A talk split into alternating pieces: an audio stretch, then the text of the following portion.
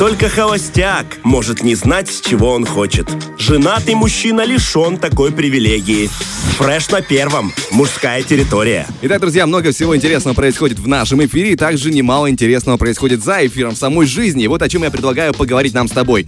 А, на прошлой неделе на совещании правительства ПМР было решено перевести более 20 гектаров земель рекультивированных карьеров в категорию земли э, сельскохозяйственного назначения. Угу. То есть были карьеры, в них поработали, поработали и восстановили для, э, скажем, сельскохозяйственных назначений. Но это важно, конечно. Да, это очень дело важно, и как я теперь понимаю, э, все эти более 20 гектаров уже готовы к использованию. Но, собственно, об этом и уточнить все вопросы мы сможем у э, специалиста поговорить с ним. Друзья, прямо сейчас с нами на связи уже находится исполняющий обязанности заместителя министра сельского хозяйства и природных ресурсов по природным ресурсам Игорь Иванович Поломарчук. Игорь Иванович, доброе утро.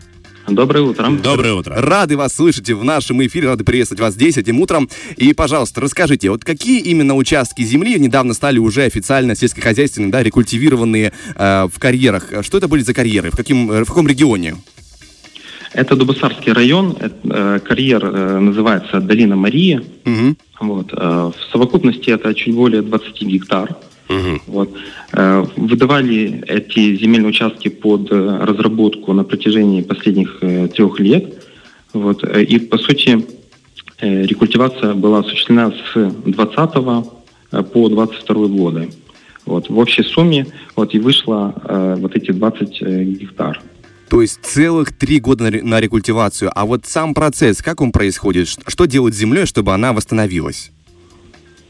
Э, после добычи полезных э, ископаемых э, менее ценные породы, там, может быть, суглинки, почва засыпается в котлован, угу. выравнивается, края с соседними земельными участками тоже выравниваются, чтобы там было не более 11 градусов наклон. Угу. Вот. После засыпается плодородным слоем, ну, всем известная черная земля, чернозем – вот. Э, плодородный, плодородный слой э, толщиной более 45 сантиметров. Но мы выезжали э, в этом году, в прошлом году на это место непосредственно смотрели, там до 60 сантиметров плодородный слой, земля очень хорошая. Угу. Вот. Фактически сегодня уже можно использовать под сельхоз нужды. Это абсолютно любые культуры, это уже на усмотрение непосредственно агрономов, то есть все, э, те, кто добывал тракторы, они уехали, приехали уже сельхозтракторы, это совсем уже другая земля, ничем не отличаешься от других земель сельхозназначения. Понятное дело, что ей нужно отдохнуть, нужно, чтобы э, несколько лет пришла так называемая биологическая рекультивация, дошла до конца. Это значит, что э, корни э, сельхозкультуры, растений, они Э, связывают слои, чтобы они между собой были монолитно. То есть это развивается и биота, и то есть создается целая экосистема, которая присуща любому другому нетронутому Э, добычей э, земельному участку. Ну, это очень здорово. Получается, через э, там несколько лет уже даже не будет понятно, что там был карьер, да? Там просто, по сути, будет выровненное поле, да, и никто никогда не сможет сказать, кто не знал о том, что там сегодня, был. Сегодня, сегодня никто не скажет. Уже сегодня, да? Ну, да, то есть, если да. ты не знаешь, ты придешь, то, ну, это, это я всегда восхищаюсь вот такими ну, да, да. гигантскими, по сути, там был огромный карьер, представляешь, сейчас на этом месте просто поле. Ну, и технически, получается, у Земли уже закончился отпуск, и если она ничем не отличается, получается, на ней можно высаживать э, все, что угодно уже, как на любом поле?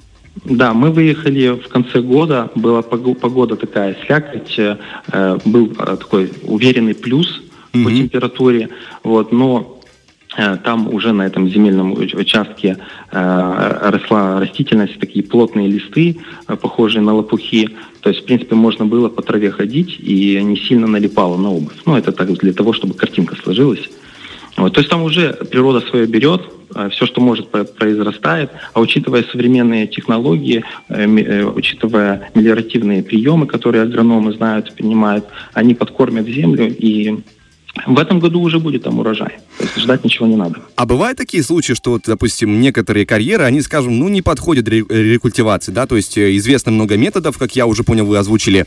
А, и, ну, а в принципе, по республике много карьеров, которые, как мне кажется, можно было бы, а, скажем, рекультивировать, да, еще? Ну, смотрите, получается, после добычи обязательство по рекультивации, по восстановлению земельных участков остается за э, хозяйствующим субъектом, который добывал нерудные полезные ископаемые. Mm-hmm. Если хозяйствующий субъект, допустим, в глубоких э, там 90-х, либо в, еще в, после, в советское время он исчез, и, соответственно, требования по рекультивации предъявить некому, тогда, собственно, и нет возможности сегодня э, провести эту рекультивацию. Но сегодня любой э, земельный участок, предоставляемый под разработку, он предоставляется только после предоставления непосредственно э, проекта рекультивации. То есть сегодня невозможно дать под разработку э, земли сельхозназначения, перевести в категорию земель промышленности, начать там копать, угу. не будучи уверенным, что после эти земли будут восстановленными. То есть на сегодняшний день можно констатировать, что ведется жесткий контроль, и все участки, на которых сегодня добывается, они будут рекультивированы и переданы в соответствии с э, графиком э, на нужды сельхозпроизводства. Вот это очень приятно э, слышать завершение, что будут э, рекультивированы, да, и приведены э, в необходимое состояние. Спасибо вам большое за информацию, за разговор, Иван Игорь Иванович. Мы вам желаем прекрасного дня и, конечно же, как можно больше удачи и успеха в вашей работе, в вашем спасибо, важном деле.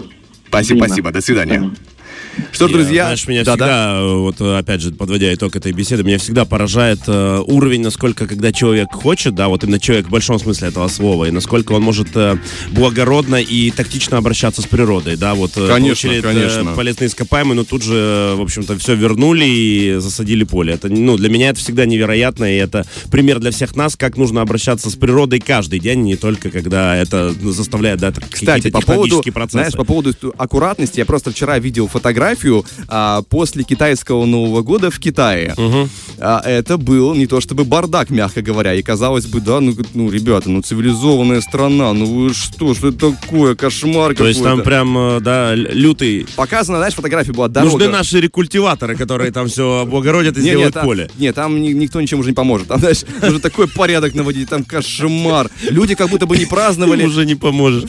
Ну, я просто, знаешь, я так огорчился, если честно. Мне казалось... Ну, не расстраивайся, вот, не расстраивайся. Я надеюсь, что китайцы сейчас нас слышат. Ребят, не расстраивайте Влада Полякова, пожалуйста. Да, ребят, ну как ты там, разберитесь, пожалуйста, уже. Дальше, мы заканчиваем немножко на минорной ноте, потому что я тоже тут смотрю в сегодняшние сейчас новости, пока мы с тобой разговариваем в эфире, вот столичную елку начали разбирать. Все, таким образом, вот эти рабочие суровые все. мужики говорят нам, что все, Новый год прошел, добро пожаловать в нормальную реальность, ребята. Не, ну-то дома-то стоят елки еще, и долго будут стоять.